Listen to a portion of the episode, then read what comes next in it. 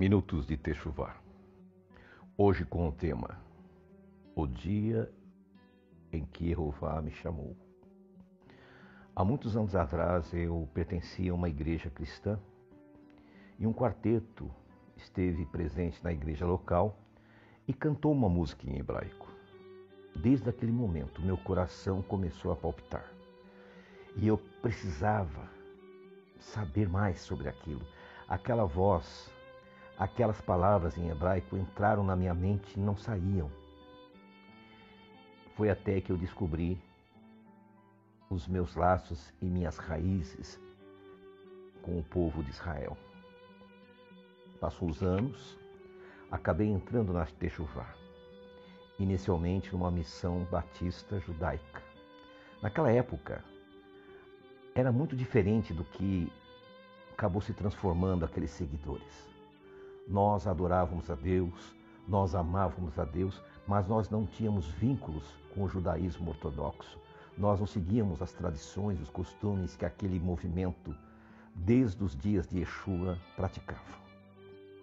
E de repente, eu vi todas aquelas tradições entrarem no movimento messiânico, tomarem forma e substituírem os ensinos de Yeshua. Aquilo me entristeceu muito, mas de repente, quando eu notei, eu estava também praticando todas aquelas coisas. Chegaram para mim e disseram: Nós temos que obedecer 613 mandamentos. Eu conhecia apenas 10 e outros princípios, e decidi então seguir rigorosamente. E um daqueles mandamentos que fez com que eu, todas as manhãs, ao levantar, fazer minha higiene pessoal, era a bênção da lavagem das mãos. A primeira coisa que eu fazia, bendito és tu, eterno nosso Deus, Rei do universo, que nos santificasse com teus mandamentos e nos ordenaste a lavar as mãos. Um dia, por curiosidade, eu resolvi procurar na Torá e não encontrei essa ordenança. Quem sabe está nos profetas, não encontrei essa ordenança. Quem sabe nos livros de Provérbios ou de Salmos, também não encontrei. Talvez em Cantares, não encontrei. Pode ser que esteja na Brita Radachá, na Nova Aliança, nos escritos apostólicos. E foi justamente lá que eu encontrei Yeshua condenando aquelas tradições, em especial esta tradição de lavar as mãos como um ritual bíblico. Em Mateus 15, há um confronto entre esse grupo de fariseus, que seria o embrião do judaísmo moderno, quando eles criticavam os seus discípulos por não fazerem a bênção sobre a lavagem das mãos.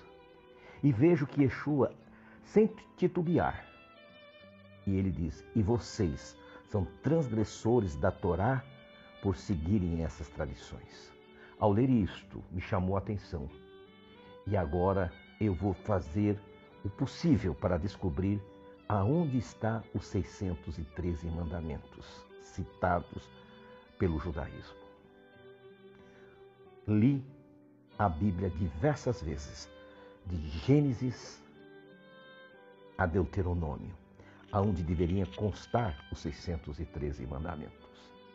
E não os achei foi quando decidi pesquisar profundamente esse novo movimento que havia substituído as missões judaicas, chamado judaísmo messiânico e judaísmo nazareno. E percebi que a distância que eles estavam da verdade que Yeshua nos ensinou era muito maior do que a própria igreja cristã. E comecei a perceber que as pessoas que adentravam e se enfiavam de cabeça nesse movimento ficavam tão iludidos, tão enganados, com aquela liturgia, com aqueles costumes, com aquelas tradições, que era impossível você conseguir resgatar essas pessoas. E durante todos esses anos, muitos conhecidos que eram bons cristãos, pessoas que tinham um espírito evangelístico, missionário, que adentraram a este movimento. Muitos rejeitaram Yeshua, outros morreram na sua incredulidade. E agora a minha preocupação era uma só: o que fazer? foi quando eu descobri que nós teríamos que fazer uma techuvá escritural genuína e não fazer uma conversão a esta religião que está fadada ao lago de fogo, segundo as palavras de Yeshua em Mateus capítulo 23, versículo 33. Yeshua os condenou em Marcos 7, em Apocalipse 2. Yeshua inspira João a escrever que as sinagogas destas pessoas eram as sinagogas de Satanás. Em Apocalipse 18, Yeshua diz que eram para o seu povo, Israel, sair das tradições babilônicas, sair da Babilônia. Nesse capítulo 18, versículo 4, ele diz: Sai dela, povo meu. Deus jamais, Yeshua jamais chamou um outro povo a não ser Israel de meu povo. E ao vermos qual dos movimentos religiosos estivera na Babilônia e trouxera todas aquelas tradições falsas, nós descobrimos que era o judaísmo. E quais são essas tradições? O Talmud, lavagem das mãos, o falso calendário de Hilel, que mudou o ano novo de Abib para o meio do ano, que mudou o calendário.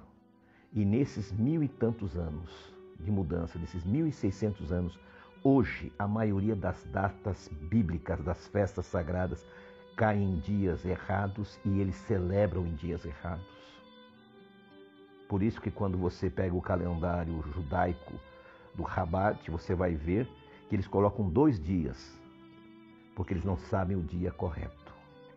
Quando você pega a festa de Shavuot, eles inventaram um tal dia 16 para justificar o erro, sendo que não é o dia 16.